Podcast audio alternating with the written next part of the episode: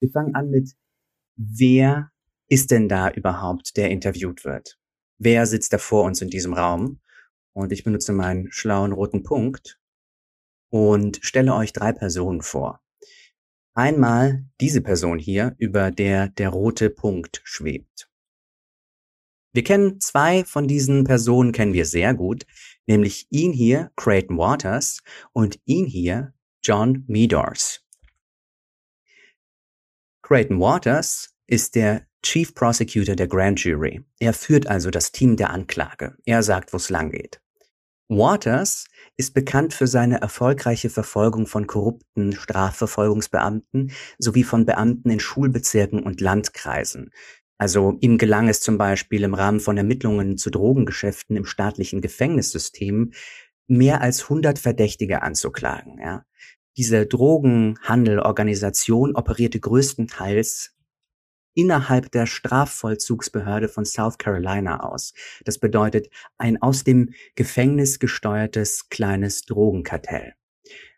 Wir halten also fest, Creighton Waters, der Mann, über dem dieser rote Punkt gerade schwebt, er hier, oder wir sehen ihn jetzt gleich noch ein bisschen näher,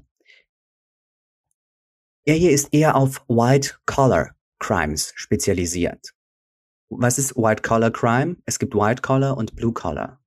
White-Collar-Crimes sind eher nicht gewalttätig und meistens finanziell motiviert.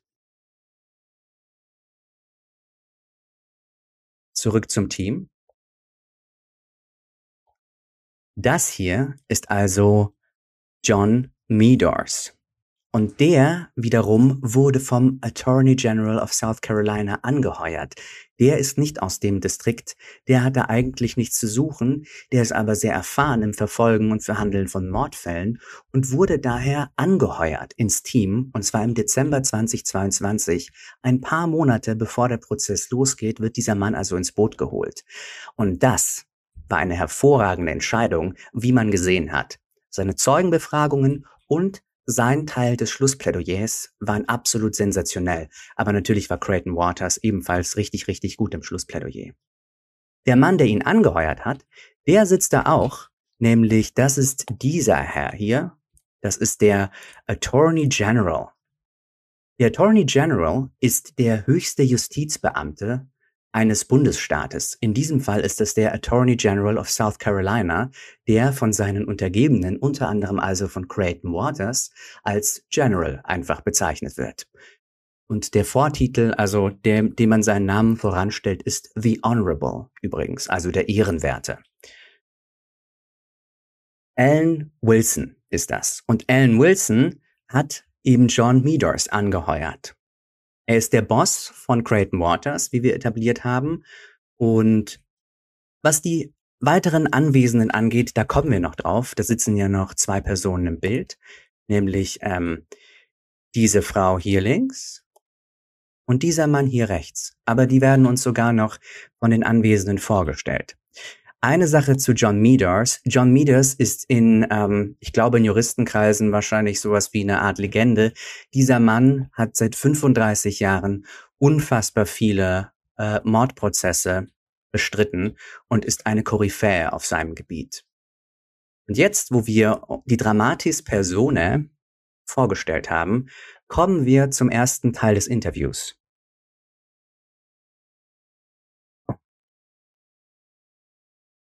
Nämlich, was passiert ist, ist, ähm, es geht um ein Wort, das heute noch vorkommen wird, nämlich um die Grand Jury. Ich habe das, glaube ich, im letzten Stream schon mal erklärt. Eine Grand Jury ist im, Ver äh, im Unterschied zu einer Jury eine Jury, die darüber bestimmt, ob jemand überhaupt angeklagt wird oder nicht. Und ähm, die Grand Jury des Ganzen. Es, und es gibt Grand Juries auf verschiedenen Ebenen. Es gibt sie sozusagen auf District-Ebene, also auf einer kleineren Ebene, und es gibt sie auf State-Ebene, also auf Bundesstaat-Ebene. Und die Grand, und es gab sozusagen den Unterschied, dass die Grand Jury auf Staatebene dafür zuständig war, sich mit den Finanzverbrechen zu beschäftigen, während die Grand Jury auf kleinerer Ebene damit beschäftigt war, zu entscheiden, ob dieser Mordprozess behandelt wird oder nicht. Und jetzt kommen wir zur ersten Frage nach der Wechselwirkung zwischen diesen beiden Grand Juries. Und dazu hat ähm, Creighton Waters Folgendes zu sagen. Also ähm, wissen Sie, das ist ähm, diese Sachen spielen miteinander zusammen. Man hat viel über die Finanzverbrechen außerhalb geredet, aber wir machen nicht die Fakten, wir decken sie nur auf. Und wir haben uns angefangen, das anzusehen. Und unserer Meinung nach war es kein Zufall, dass dieser riesige Druck in diesem Hamsterrad, der auf ihm gelastet ist, ja, in dem er sich befunden hat, Alex Murdoch, all diese Faktoren haben sich am 7. Juni vereinigt. War das Zufall? Oder war das, ist das relevant, wenn man versucht, bestimmte Fragen zu beantworten? Was kann, was kann jemand motivieren, das zu tun, was er getan hat? Die Verteidigung hat versucht, das einfacher darzustellen, als es ist. Oh ja, naja, gut, der Bootfall und diese Konfrontation, das hat alles nicht miteinander zu tun. Wir haben nicht gesagt, dass es nur das ist. Wir haben gesagt, dass dieser Mann erschöpft ist, dass er eine Reise hinter sich hat von immerwährendem Betrug. Er muss immer einen Schritt voraus sein, und zwar über ein Jahrzehnt lang. Und endlich ist er dann zusammengebrochen an dem Tag. Die Analogie, die ich benutzen würde, sagt der Attorney General, ist, das ist eine Serie von Filmen. Es gibt ein Sequel, das am 7. Juni beginnt. Wenn man den ersten Film nicht gesehen hat, der uns Kontext gibt für das, was passiert ist, das ist, was wir denken, was Leute wollen. Sie wollen nicht den ersten Film sehen, sie wollen nur den Sequel sehen. Aber man muss den ersten Film auch sehen, um den ganzen Kontext der Story zu verstehen. Das bedeutet also, ähm, dass wir das kurz besprechen, dass die und ich muss das hier bei mir noch irgendwie lauter kriegen. Das ist ein bisschen leiser, aber ich habe das schon auf Anschlag aufgedreht. Naja, mein Problem.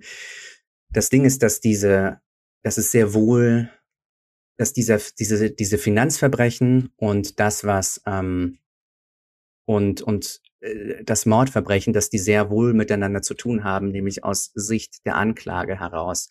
Und so sich diese beiden, diese beiden Faktoren, diese beiden Jurys gegeneinander bedingt haben. Also das Vorhandensein beider Jurys zur selben Zeit war ein, ähm, eine, eine wichtige Sache, auch wenn die natürlich unter sich nicht kommunizieren, weil sie natürlich verschiedene Fälle, möchte man meinen, verhandeln. Der Zusammenhang ist trotzdem da. Und jetzt gehen wir ein bisschen mehr darauf ein, wer, wen wir denn da sechs Wochen beobachtet haben dabei, diesen wahnsinnig komplexen Fall zu verhandeln. Und was war die Taktik zum Beispiel von Creighton Waters oder dem Attorney General, als sie ihr Team aufgestellt haben? Und dazu haben wir folgende Aussage. Also Creighton war eigentlich derjenige, der das Team gebaut hat, aber ich fange mal an. Die Analogie ist, ich weiß nicht, ob du dich an die, an die Analogie erinnerst, ist die Art, wie ich dieses Büro leite, wenn das der Zweite Weltkrieg wäre, dann würden wir hier die Normandie stürmen. Ich bin FDR und Sie sind Eisenhower. Und ich hatte die generelle Idee dessen, was wir tun wollen. Ich habe die Anklageschriften unterschrieben und dann habe ich und dann habe ich den Befehl gegeben, vorzurücken an meinen General hier. Und dann ist da so ein großer Schneeball draus geworden, weil die Finanzverbrechen komplexer und komplexer geworden sind und es größer und größer geworden ist. Und wir mussten auf einmal Rollen verteilen. Erst gab es ein paar, ein Anwalt, dann mehrere. Ja, ich habe gesagt, ich brauche das ganze Team. Und, und ja, das habe ich auch bekommen. Also das ist das Ding. Jeder, der involviert ist, da will ich klar sein, jeder, und Sie haben sie alle gesehen, sie hatten eine große Rolle. Sie haben sie alle scheinen gesehen. Sie haben sie gesehen quasi, dass sie sofort Champions League spielen und Tore machen im Prinzip. Und es war einfach wundervoll, das anzusehen. Ich habe zu allen gesagt, von Anfang an, jeder wird hier eine Rolle spielen. Jeder wird einen Teil beitragen. Und jeder wird quasi am Erfolg auch Anteil nehmen.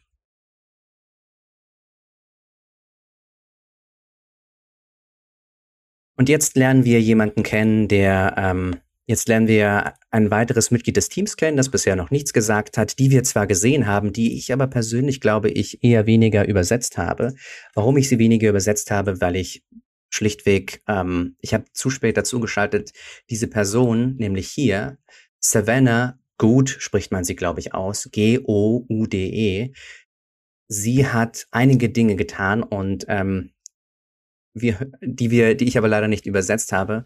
Aber Creighton, Creighton Waters erzählt uns jetzt ein bisschen, was er von Savannah denn hält.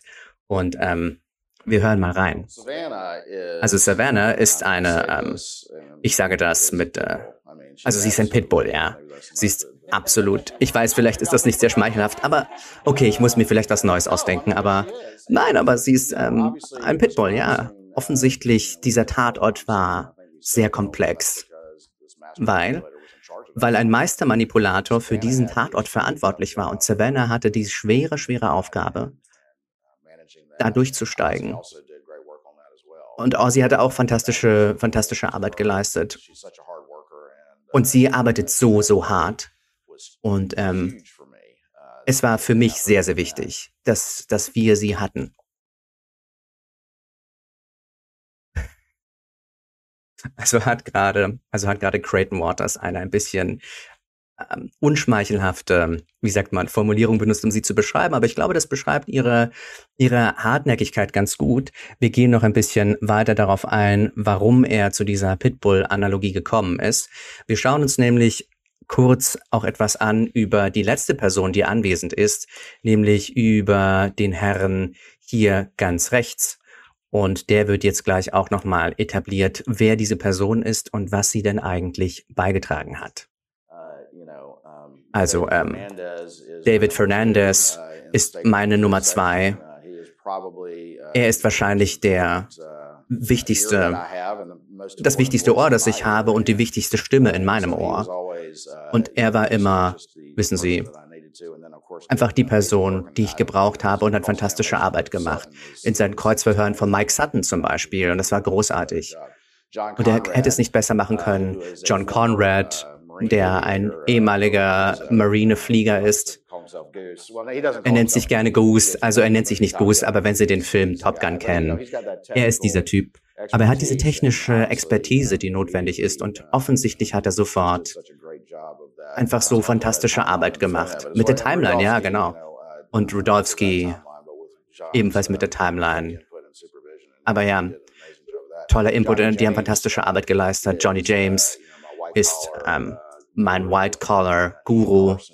Und er und Carson haben einfach so fantastische Arbeit geleistet und diese beiden, diese Sachen, diese, all diese Sachen zusammengeführt. Da ist gerade ein Name gefallen und ich weiß nicht, ob, ähm, also da sind viele Namen gefallen, aber ein Name, der besonders wichtig ist, ich glaube, das ist ein Zeuge, den ich gar nicht übersetzt hatte. Der Name Mike Sutton ist gefallen. Mike Sutton war ein Zeuge der Verteidigung und hatte ein 3D-Modell angefertigt. Das ist nicht das Modell, das wir gesehen haben, das hat eine andere Partei angefertigt. Aber Mike Sutton hat ein Modell angefertigt. Er hat, was der gemacht hat, ist, er hat alle Einschusslöcher analysiert, er hat Winkel berechnet, wie die Schusslinien waren, aus welcher Höhe sie kamen. Und das war alles technisch brillant gelöst. Das Ding ist, die Schlussfolgerungen, die er daraus gezogen hat, waren sagen wir mal, nicht allen ganz einsichtig. Er hat nämlich daraus Schluss gefolgert, dass eine der Schützen unbedingt kleiner sein müsste als 1,60. Erstens. Und zweitens, dass es unbedingt zwei Schützen gewesen sein müssen. Das Spannende ist jetzt, dass er nicht von seiner Position abrücken wollte und eine ganz oder gar nicht Haltung eingenommen hat. Und das ist vor allem vor solchen Gerichten immer eine Wette, die man nicht gewinnen kann. Wir erinnern uns zum Beispiel an die Pathologin Dr. Reamer, von der ich eine Übersetzung gemacht habe. Die hat zum Beispiel nie gesagt, dass ihre Schlussfolgerung die einzig richtige sei, sondern sie hat lediglich gesagt, dass aufgrund ihrer Erfahrung diese Schlussfolgerung, die sie sich, die sie gebildet hatte, für sie die wahrscheinlichste sei und hat immer hinzugefügt, wenn es darauf ankam, dass andere Experten andere Meinungen haben können. Und dieses Kreuzverhör, also das äh, David Fernandez hieß der Mann, glaube ich, geführt hat, er hat den Zeugen Mike Sutton so sehr auf seinem Beharren festgenagelt, dass die ganze Mathematik sozusagen, die dahinter stand, weil dieser, dieser Zeuge war ein Ingenieur, nicht so richtig für die Verteidigung gearbeitet hat, sondern eigentlich eher schon für die Anklage gearbeitet hat dadurch. Ich muss kurz die Kamera richten, verzeiht mir, dass ich da hingreife. So. Wir gehen mal weiter und jetzt kommen wir zu einem Teil, der, also, verzeiht mir die Ausdrucksweise, sau interessant ist. Jetzt werden die nämlich gefragt, wie ist denn dieser Fall entstanden? Also wenn, wenn dieser Fall ange, als dieser Fall angebahnt worden ist, der musste ja wahnsinnig viele Etappen durchlaufen, eben dann zum Beispiel durch die Grand Jury laufen, dann die ähm, Jurorenauswahl für den Prozess, dann die Zeugen etc. pp. Bevor das alles losgegangen ist, wann hat eigentlich der Attorney General das okay gegeben, dass okay, wir machen das jetzt, wir ziehen das durch? Und hier jetzt hören wir einen der, der Schlüsselmomente für den obersten Justizbeamten von South Carolina. Der sagt nämlich Folgendes. Also ich glaube, das Video, das Kennel-Video, wurde im April gefunden, vor zwei Monaten davor. Ich, ich kannte es, aber ich habe es nicht gesehen, glaube ich, bis zum frühen Juli letzten Jahres. Und einige von uns, sie waren da, Slide-Leute war da. Und die haben im Prinzip eine Präsentation gemacht an einem kritischen Punkt. Und dann haben sie gesagt, okay, ich glaube, das ist, was wir haben. Das ist das Material, das wir haben. Übrigens, ich habe eine 40-Slide PowerPoint-Präsentation gemacht, die ich natürlich ein bisschen bereinigen musste im Closing Argument, aber das war auf den Bildschirm da in diesem Raum und habe das präsentiert und an, an, an, an den Staff und an Sled und David Owen, der Case Agent und andere Agenten, die involviert waren. Und ich, wir waren, hey, Boss, ich glaube, wir sollten los, wir sollten das machen. Seine PowerPoint-Präsentation hat mich wirklich überzeugt. Das hat die gesamte Trilogie inkludiert, die Trilogie, die, die, ähm, das Prequel und das Sequel. Und das hat mir, das hat mir die Sicherheit gegeben, dass ich sagen konnte, okay, das machen wir. Wir ziehen los, wir machen das.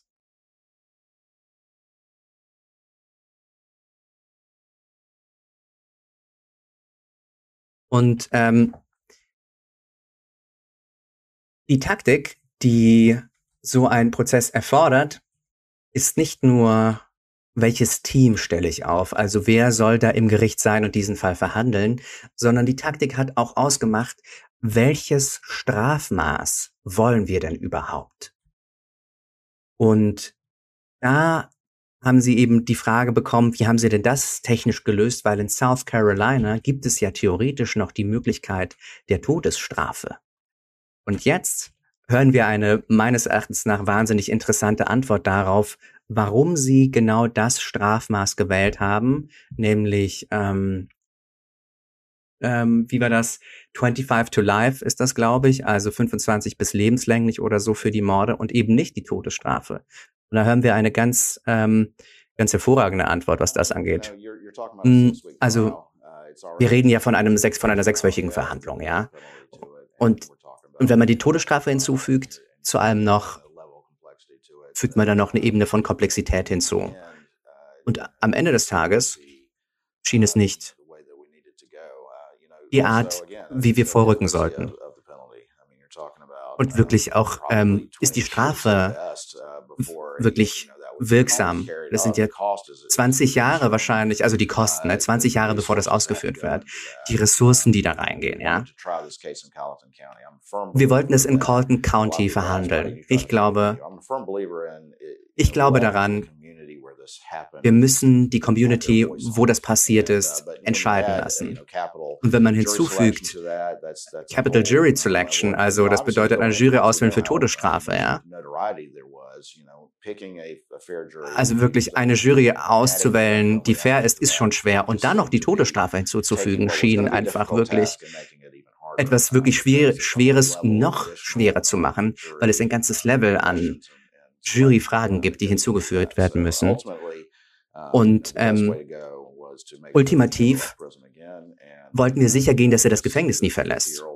Er ist ein 50 Jahre alter Mann und ist jetzt im Gefängnis, im Gefängnissystem. Und das war für uns die angemessene Strafe, die er, die er erhält. Also wir sehen, was sehr, sehr spannend ist, die, die Taktik sozusagen, die diese, die diese Anwälte verfolgen müssen. Das bedeutet, sie können nicht einfach immer auf das Maximum gehen, sondern es ist immer ein Abwägen. Welchen Kampf will ich denn kämpfen? Das ist dieselbe Frage gewesen wie bei, ähm, wie bei Cousin Eddie zum Beispiel. Viele von euch haben sich gefragt oder haben mich gefragt, ja, warum, warum wurde denn Cousin Eddie von keiner der beiden Seiten eingeladen? Warum hat er denn nicht ausgesagt? Naja, weil Taktik der Anwälte natürlich ist, dass sie die Zeugen auswählen. Wen wollen sie auftreten lassen und wen wollen sie nicht auftreten lassen? Und bei Cousin Eddie, übrigens, das ist Curtis Smith, das ist der Mann, der Alec Murdoch 2021 im September angeschossen hat, wie Alec Murdoch sagt, ähm, weil er, weil er quasi assistierten Selbstmord begehen wollte, zu dem Curtis Smith sagt, nee, nee, der wollte mich reinlegen. Jedenfalls, diesen Zeugen, der wäre richtig messy gewesen. Es wäre zu viel Anstrengung gewesen, den irgendwo noch mit reinzuflechten in dem Ganzen. Der hätte Türen aufgestoßen, die man vielleicht gar nicht aufgestoßen haben wollte. Zudem war er vielleicht einfach für die Anklage, also für die Staatsanwälte, nicht glaubhaft genug, nicht klar genug für das, was sie verfolgen wollten für ihre Taktik. Und für die Verteidigung war er ebenfalls unbrauchbar. Naja, weil er Alec einfach wirklich nicht gut gesonnen war. Das bedeutet, keiner kann ihn verwenden und natürlich weiß dieser Mann wahrscheinlich potenziell sehr, sehr viel, aber er bringt rein taktisch keine der beiden Seiten etwas.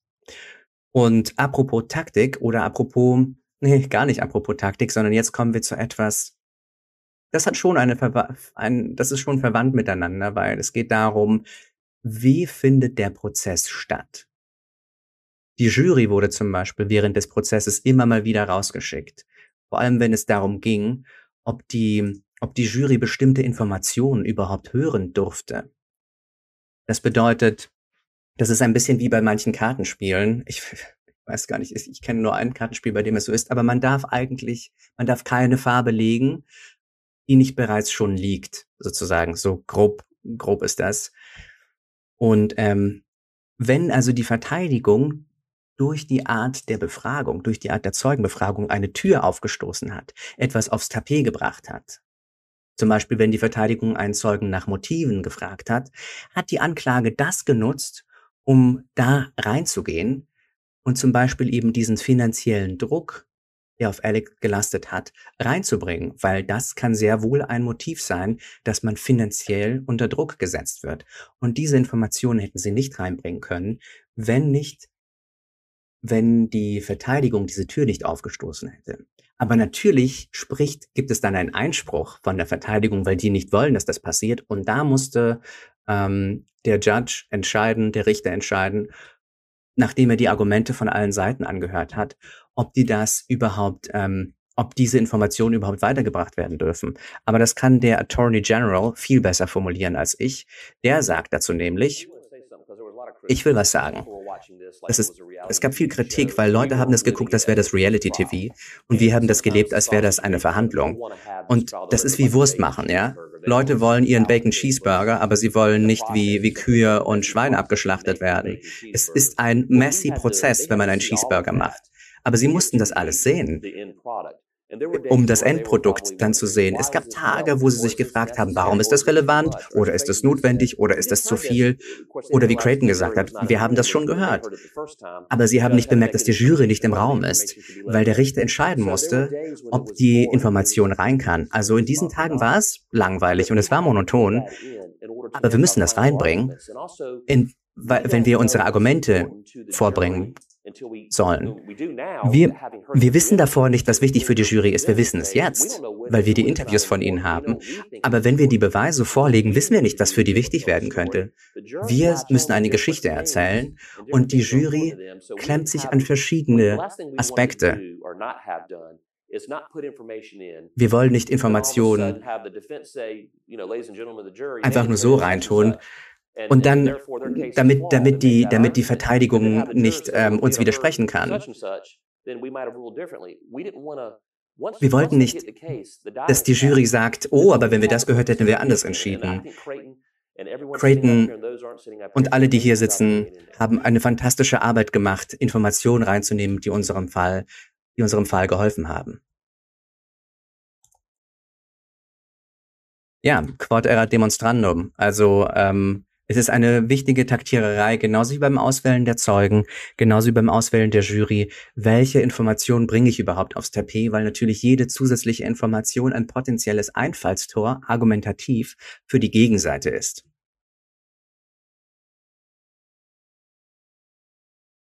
Hm.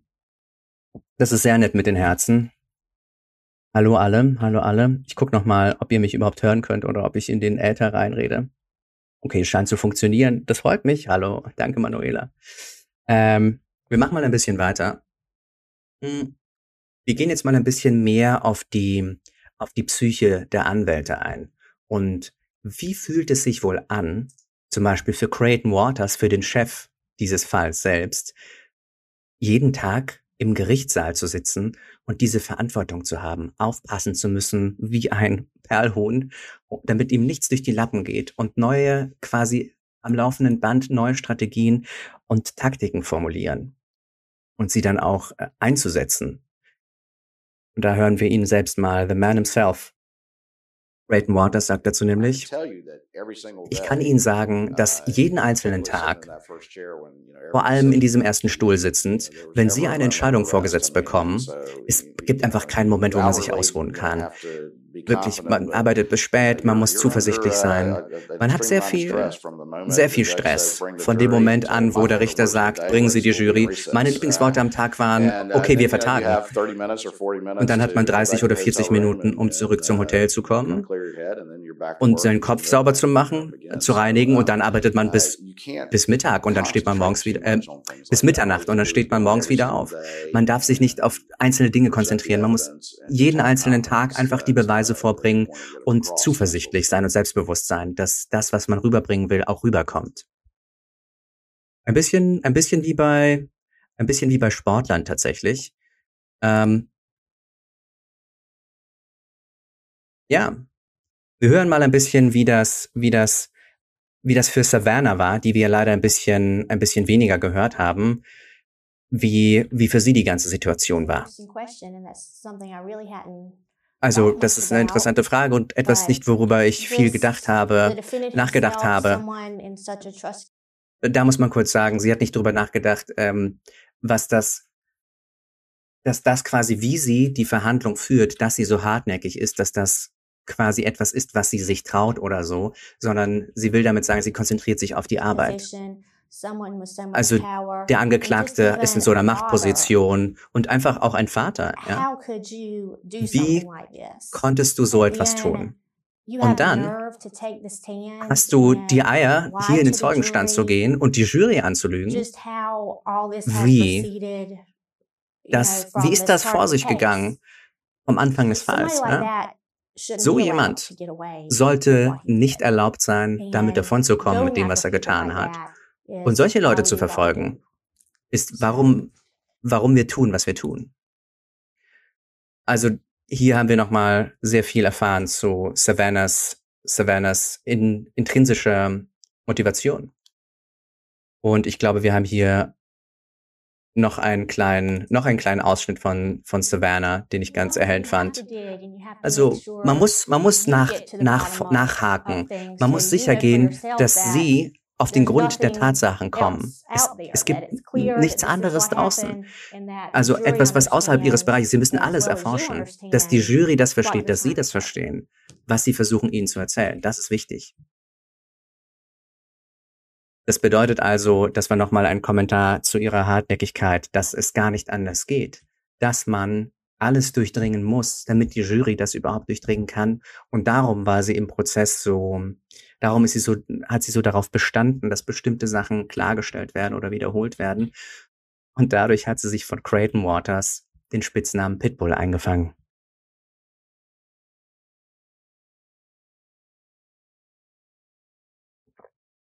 Wir gehen ein bisschen weiter im Interview. Dieses Interview übrigens zu eurer Information falls ihr das ähm, nicht gesehen habt, das besteht aus zwei Teilen. Und das war so ein bisschen der erste Teil. Wir gucken uns nochmal das kurz das Team an, ne? Der Boss ist anwesend. Also dieser Mann hier, nicht der hier, dieser Mann hier ist der Boss, ne? Und der ist anwesend und wenn der Boss anwesend ist, natürlich sind da die Angestellten, reden dann nicht so frei, wie wenn der Boss nicht da wäre. Das scheint so eine, eine, eine Dynamik zu sein. Und im zweiten Teil des Interviews, das eine Stunde 40, glaube ich, geht, kommen die so ein bisschen mehr aus sich raus und erzählen noch so ein bisschen, plaudern noch ein bisschen mehr, nicht aus dem Nähkästchen, aber gehen noch mehr auf Details des Falls ein. Hier zum Beispiel äh, ähm, erzählt Savannah, wie sie, ob das etwas mit ihrer Psyche gemacht hat, dass Alec Murdoch so einflussreich war, was das, was das mit ihr gemacht hat, weil sie selber aus dem 14. Distrikt kommt. Oh, wobei, weiß ich, ich weiß gar nicht, ob das das erste ist. Wir gucken mal rein. Vielleicht, vielleicht haben wir das auch gerade gesehen. Entschuldigung. Mal sehen. Ah ja. Ach ja, genau. Nein, das, das haben wir gerade gesehen. Pardon. Ähm, was wir natürlich jetzt sehen werden, ist, ähm, wie wir hören noch mehr von der, von der Taktik, wie sie das Team aufgestellt haben. Nämlich wir lassen mal, wir lassen mal, wir lassen mal. Nee, das hat schon, doch, das hat schon mit der Psyche zu tun. Sie müssen nämlich die Kandidaten rausfiltern. So rum. Jetzt habe ich es wieder. Kurz den Faden verloren. Genau. Darum geht's nämlich. Eines der Dinge ist, wenn wir Leute interviewen, ist, wir haben sehr epische Interviews, ja. Ich sage immer, ein Jobinterview ist, als würde man nach dem ersten Date heiraten. Also verbringen wir viel Zeit damit, Leute zu interviewen. Und eine der Dinge, die wir nachfragen bei Leuten, sind sie in Ordnung damit, in einer Situation sein, wo sie zum Beispiel verhandeln gegen einen Anwalt zum Beispiel. Oder zum Beispiel, ob da drüben nicht ein Gangster ist oder Mitglied des Kartells ist. Und er hat die ganze Crew hinter sich und die gucken sie böse an. Aber die schwierige Frage ist doch, sind sie damit okay, einen Politiker, gegen einen Politiker zu verhandeln oder gegen ein Mitglied der Gesetzeshüter oder eine respektable Person wie ein Anwalt, die bis zu diesem Tag eine, eine beispielhafte Karriere hatten und respektiert sind. Und seine Familie und seine Freunde sind da und gucken sie an. Und das ist vielleicht die schwierigere Frage. Und und das wissen wir hier zu schätzen. Wir haben eine große, eine lange Geschichte an State Grand Jury und wir finden es angebracht, Sheriffs, Politiker, School Officials und so weiter auch vor Gericht zu bringen, wenn es sein muss. Und wie David gerade gesagt hat, ist es etwas, was eine einzigartige Möglichkeit ist, was wir hier tun können. Und das ist etwas, wenn die Beweise da sind, ist es nicht etwas, was uns abschreckt, sondern im Gegenteil, was uns anregt weil irgendjemand muss den Job machen, ja, wenn man will. Und in der Tat so ist es. Es ist ein harter Job, but somebody's gotta do it. Hm. Jetzt kommen wir zu, ähm, jetzt kommen wir zu, zu diesen, zu einem, zu einem bestimmten Moment, an den ich hoffe, dass ihr euch erinnern könnt. Nämlich der Moment war während des Schlussplädoyers von John Meters.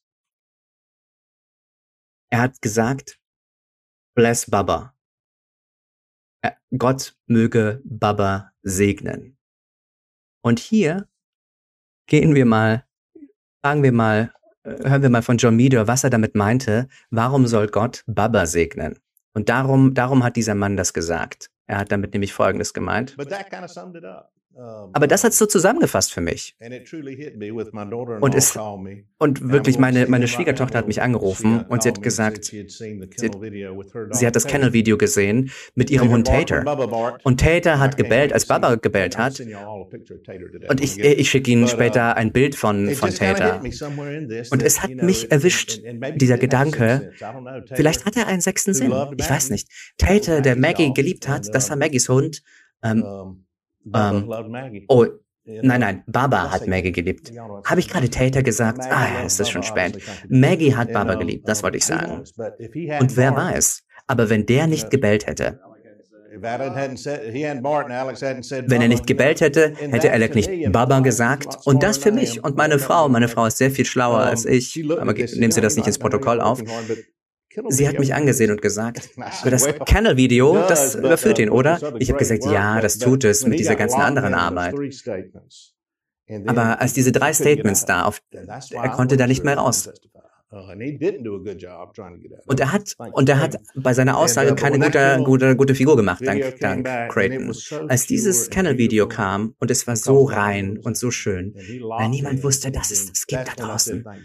Und da habe ich gesagt, danke Baba, weil ich denke, dass, wer weiß, wenn der nicht gebellt hätte, dann hätte er seinen Namen nicht gesagt und das war der Schlüssel. Und da kommt man, kommt man an den Kern dessen, was die Realität ist. Und wir schauen uns, auch wenn wir das schon oft gesehen haben, mal das Kennel-Video an. Ich ähm, rede mal nicht dazwischen. Wir schauen uns einfach an und ihr hört hoffentlich, was, ähm, was gesagt wird. Get back! Get back!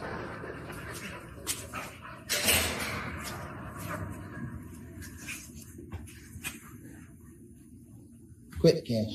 On. Quit. It's okay. Come here. Come here, Cash. Push it. Get it. Hey, he's got a bird in his mouth. Bubba. On, Bubba. It's a guinea. This is a chicken. Come here, Bubba. Come here, Get it. Quick.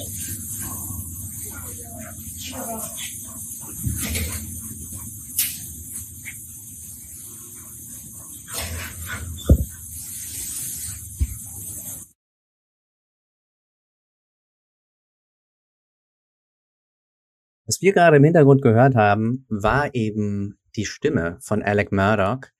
Dieses Video wurde zu einer Zeit aufgenommen, von der eigentlich seinem Alibi nach es unmöglich sein dürfte, dass Alec Murdoch sich in der Nähe der Kennels befindet. Er hat gesagt, zu dem Zeitpunkt hat er bereits ein Nickerchen gemacht und wir hören ihn, wie er Baba brüllt, weil Baba dieses Hühnchen im Maul hat. Und hier haben wir noch mehr, noch mehr zum, ähm, oder ja, ich glaube Hühnchen. Hier haben wir noch mehr zu dieser, zu dieser Geschichte. Wenn man sich an Baba und die Hunde erinnert, gibt's noch eine Sache. Alex' Timeline ist so zusammengepresst, so komprimiert. Wenn da jemand sich im Wald versteckt, ich meine, diese Hunde werden noch verrückt, wenn sie das, wenn sie das spüren. Weil sie erkennen das doch. Ich bin ein Hundeliebhaber und know, you know how dogs are. Wir wissen ja, wie Hunde drauf sind. Und das war so eine weitere Sache, was so wichtig war. Baba war so wichtig, weil wenn wirklich böse Kerls sich verstecken im Wald, hätten die Hunde das, das gemerkt. Und man hört das in den Kennels, als Law Enforcement kommt, als die Gesetzeshüter kommen, werden die verrückt. Das sind Labradore, die werden, das sind Jagdhunde, die werden verrückt. Und wenn da böse, böse Jungens im Wald sind, ja, Alec hat sogar ausgesagt, dass wenn man die Hunde rauslässt, dann machen sie so einen, dann umkreisen sie einmal die Kennels. Und die beschnuppern die, die, die, die Bäume und so. Das ist, was die Hunde machen. Er hat nicht realisiert, was er sagt. Und er hat seine Story damit unglaubhaft gemacht, als er beschrieben hat, was die Hunde machen. Ja, und es ist so Menschenverstand. Ja, ich weiß gar nicht, wann, wann mich das erwischt hat. Diese Unterhaltung geht mit Rogan, nicht wahr? Und Paul und Maggie. Und das war so wichtig, weil er hat gesagt, er war da nicht, weil die Unterhaltungen vorbei waren und da wurden sie getötet. Sie waren am Telefon, waren am Telefon, waren am Telefon, machen ein Video und dann hört's auf.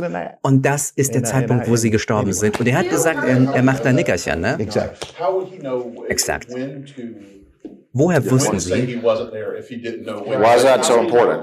Genau, genau, genau. Wo, warum ist es so wichtig zu sagen, dass er nicht da war, außer es ist genau, was passiert ist. Und wenn Sie sich die Beweise ansehen und das Kennel-Video zum Beispiel aus der Gleichung nehmen und sich die Beweise anschauen, die wir haben, die wir gehabt haben, sein Alibi hätte funktioniert.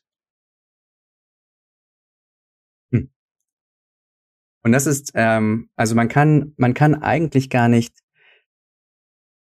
man kann eigentlich gar nicht genug zu schätzen wissen, wie, wie wichtig dieses Kennel-Video ist, einfach für den gesamten Fall. Wäre es, war es einzig entscheidend? Vielleicht nicht, aber es war schon ein großer, sagen wir mal, ein, ein, ein sehr, sehr großer Faktor, in dem, wie der Fall dann letztlich verlaufen ist.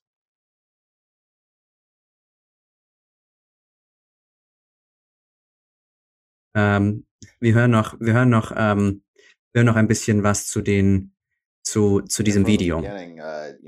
Von Anfang an, ähm, weil es, es wird einfach, ein, es ist einfach ein anderer Fall. Wenn Alec nicht der Mörder wäre, wäre er unser erster Zeuge, ja. Und er wäre der trauernde Vater, der diesen furchtbaren Tatort auffindet, aber offensichtlich war das ja nicht der Fall. Eines der Dinge, über die wir gesprochen haben in der Eröffnung, der Jury gegenüber war, hören Sie kritisch zu, schauen Sie sich das Ganze an. Und der Grund dafür ist, weil ich wusste, dass ich diesen 911-Anruf abspielen lassen werde, das McDowell-Video und die anderen Videos. Und diese Statements abspielen werde. Und das Risiko ist, dass man seine Version der Geschehnisse hört.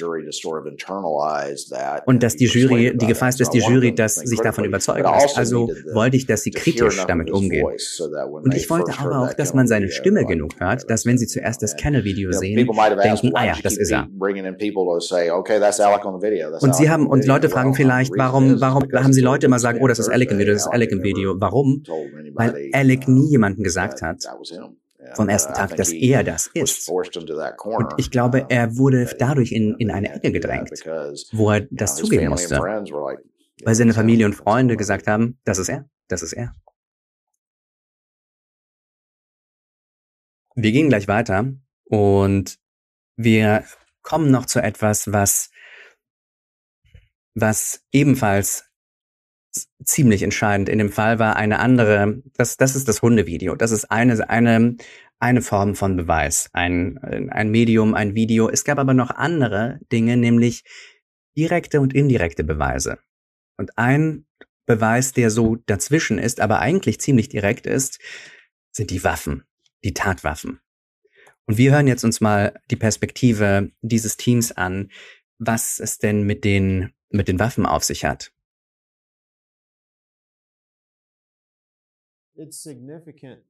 Es ist wichtig, weil Alex ein, er ist, er ist ziemlich ausgebufft, er ist intelligent. und er hat ein Alibi geschaffen, von dem er dachte, dass es funktioniert. Und das hat es auch irgendwo, oberflächlich. Er hat die 300 Blackout benutzt, von der er dachte, dass sie einfach nur Staub fängt, die niemals benutzt worden ist, weil Paul sie nicht mochte. Und er mochte sie auch nicht, hat das nicht so oft benutzt. und es wurde gekauft und war dann im Schrank. Also dachte Alex, das ist die perfekte Waffe. Niemand kennt die Waffe, niemand benutzt sie das ist natürlich meine Spekulation und Theorie, aber was er nicht realisiert hat, ist, dass vor ein paar Monaten Paul mit dieser Waffe geschossen hat. Und das eigentlich mochte, direkt neben dem Haus. Und er wusste das nicht, genauso wie das Kennel-Video. Er wusste nicht, was er nicht weiß, und er hat ein Alibi geschaffen und hat dann, und ist dann quasi wie vor eine Wand gelaufen damit.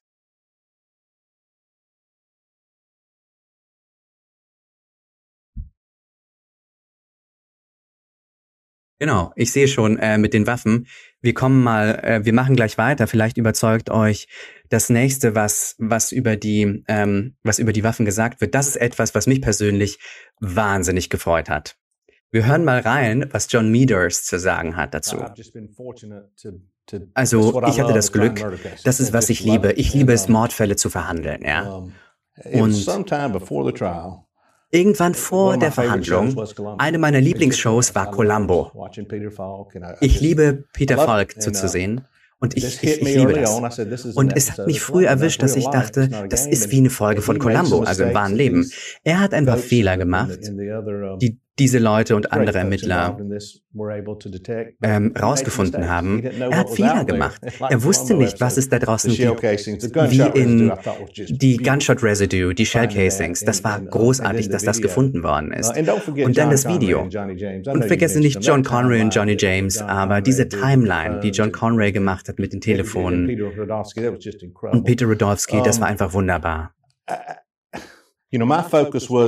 Mein Fokus war, und die haben großartige Arbeit gemacht, einfach auf dem Mord, auf den Zeugen, wie es passiert ist, die Emotionen dessen. Und das ist, was ich liebe, ja, für mich. Und, und ich, habe, ich, ich glaube, dass der wirkliche Shining Star Judge Newman war. Und um diese Sportanalogie nochmal zu machen, ne? One Shining Moment. George Newman war, ein. Shining Moment Welt, für die Welt quasi, dass man Gerechtigkeit erringen kann. Und zwar mit einer eisernen, eleganten Hand. Und wir waren alle sehr, sehr froh und geehrt, dass er diesen Fall verhandelt hat. Ich habe im Chat, ähm, nochmal kurz zu den Waffen. Ich habe im Chat jemanden gesehen, dass, ähm, dass, dass das quasi mit den Waffen, ähm, dass das mit den Waffen ein, eine Frage ist. Naja, das Geniale ist ja, warum die Shell Casings, das bedeutet die Patronenhülsen, warum das so, warum das so wichtig ist, weil es eine bestimmte Form von ähm, Technologie gibt, von, von Analyse, mit der man rausfinden kann, ob eine Waffe eine bestimmte Kugel abgefeuert hat. Und das wird, glaube ich, durch zwei Dinge ermittelt. Einmal hinterlässt quasi der Hahn hinten, dieser Auslösemechanismus hinterlässt ein bestimmtes Muster.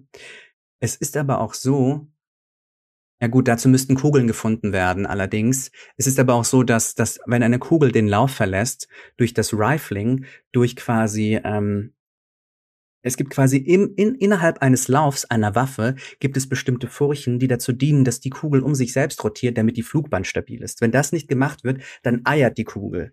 Dadurch das Rifling aber, das sich innerhalb eines Laufs befindet, hat die eine gerade Flugbahn. So kann man, so kann man zum Beispiel Kugeln einer Waffe zuordnen. Man kann aber auch offenbar Kugeln durch den Auslösemechanismus zuordnen, was fast wie ein Fingerabdruck sein soll. Die Überlegung ist also folgende. Es ist merkwürdig, dass die 300, 300 Blackout, diese Waffe verschwunden ist, und dann offenbar eine der Tatwaffen diese 300 Blackout ist, und dann auch noch die Patronenhülsen, die bei Maggie gefunden werden, von diesem Muster des Auslösemechanismus übereinstimmen mit dem Muster, das von anderen Kugeln gefunden wird, die von derselben Waffe abgeschossen worden sind, laut diesem Muster. Und das ist aber etwas, was Alec Murdoch nicht weiß. Genauso wie Alec Murdoch nicht wusste, ähm, nee, das ist etwas, was Alec Murdoch nicht weiß. Genauso wie Alec Murdoch nicht wusste, dass es dieses Video gibt, weil er hat sein, sein Alibi so konstruiert, unwissend, dass Paul dieses Video gemacht hat weil da, er hat gesagt, naja, ich habe zu dem Zeitpunkt geschlafen. Und wir wissen ja mit, also mit, mit großer Wahrscheinlichkeit, dass er halt nicht geschlafen hat währenddessen, sondern dass es sein Alibi ist. Und dass er zu, naja, mit eigentlich, mit, nicht nur mit großer Wahrscheinlichkeit, sondern wir wissen, dass er am Tatort war zur vermuteten Tatzeit durch dieses Video. Und sein Alibi, das er genial gebaut hat, funktioniert halt nicht. Und das hat, und das ist die, die Bewandtnis das ist die Bewandtnis mit den, mit der, mit der Waffe. Die Waffe taucht nicht mehr auf, aber dass es die Familienwaffe ist, ist zumindest, ähm, wie sagt man, über einen vernünftigen Zweifel erhaben, erwiesen vor dem Gericht. Ich bin selber kein Schusswaffenexperte, ich habe die Waffe nicht untersucht, aber so wie sich alles da zusammengefügt hat und wenn man den Experten, die ausgesagt haben, glaubt, war es dieselbe Waffe, die Familienwaffe, die verschwunden ist. So. Ja, genau. Das schnellste, das schnellste Nickerchen äh, diesseits des Mississippi oder wie das genannt worden ist. Ähm, 15 Minuten. So, jetzt haben wir uns aber ein bisschen verquatscht mit den, mit den Waffen. Wir gehen mal weiter im Interview und ähm, das ist, das ist noch eine sehr, sehr spannende Frage, die, die kommt. Die letzte Frage leider die wir heute durchnehmen. Und zwar, was war der aussagekräftigste Zeuge der Verteidigung und der Anklage Ihrer Meinung nach? Und da haben wir ein paar interessante Antworten vom Team. Nämlich Alex. Oh, ich wollte das sagen. Alex. Alex, wirklich mächtig. Gegen ihn selbst. Ja, ja. Oder, oder Marion Proctor. Ich glaube nicht, dass sie was, evidence. was Beweise angeht. So viel gebracht hat. Aber sie war ein wahres Opfer. Und ich glaube, das Nebeneinanderstellen zwischen ihr und Alex Sie. War wirklich zerrissen von dem, was passiert war. Es war wahre. Emotionen von ihr. uh, Ich war, also ich war richtig aufgebracht, als ich sie gehört habe. Es hat mich sehr aufgebracht. Alex war einfach nicht glaubhaft und ist nicht durchgekommen. Und ich glaube, das war, das war mächtig. Und schließlich ähm, die letzte, noch ein, eine weitere Äußerung zu dem, was war ein mächtiger Zeuge, ein wirksamer. Alex war der wichtigste Zeuge gegen sich selbst. Und Shelley war auch sehr, sehr wichtig. Da zu sein und zu sehen, wie sie auf Alec reagiert und ihre Aussage zu hören. Und sowohl Alec als auch Shelley haben wir übersetzt und schaut euch das nochmal an, wenn ihr, ähm, wenn es euch, wenn es euch noch interessiert, euch mit diesem Fall weiter zu beschäftigen. Das, liebe Freunde, war eine zusammengedampfte Version für euch, ein Viewers Digest sozusagen, ein True Crime Digest von diesem Interview. Und wir haben nochmal, ähnlich wie, wie das, was wir vom Juror gehört haben, nochmal ein paar Dinge gehört. Ein paar Dinge, die, die ich nicht ins, in diese Analyse reingebracht habe, ist, weil wir sie eben vom Juror gehört haben, dass naja, dass zum Beispiel der Besuch in Moselle wahnsinnig wichtig war für die Jury, einfach, dass alle sehen, wie nah das aneinander ist. Dass es nicht unmöglich ist, dass jemand einfach wirklich ähm, diesen, diesen Weg einschlägt und, und, und quasi, wie, wie weit dieser Weg von House und Kennels wirklich ist. Und dass das gar nicht mal so weit ist, dass alles relativ eng beieinander passiert. Das ist noch rausgekommen. Man hat natürlich noch mehr über Teamdynamik erfahren, noch mehr diese, diese harten Details dazu wie es im Rechtssystem zugeht, sozusagen, was die einzelnen Schritte sind. Aber wir sind ja ein, wir wollen ja noch diesseits der Grenzen des True Crime bleiben und nur manchmal eine kleine Zehe rüberstrecken und ähm, in den Bereich der, sagen wir mal, Gerichtsanalyse gehen.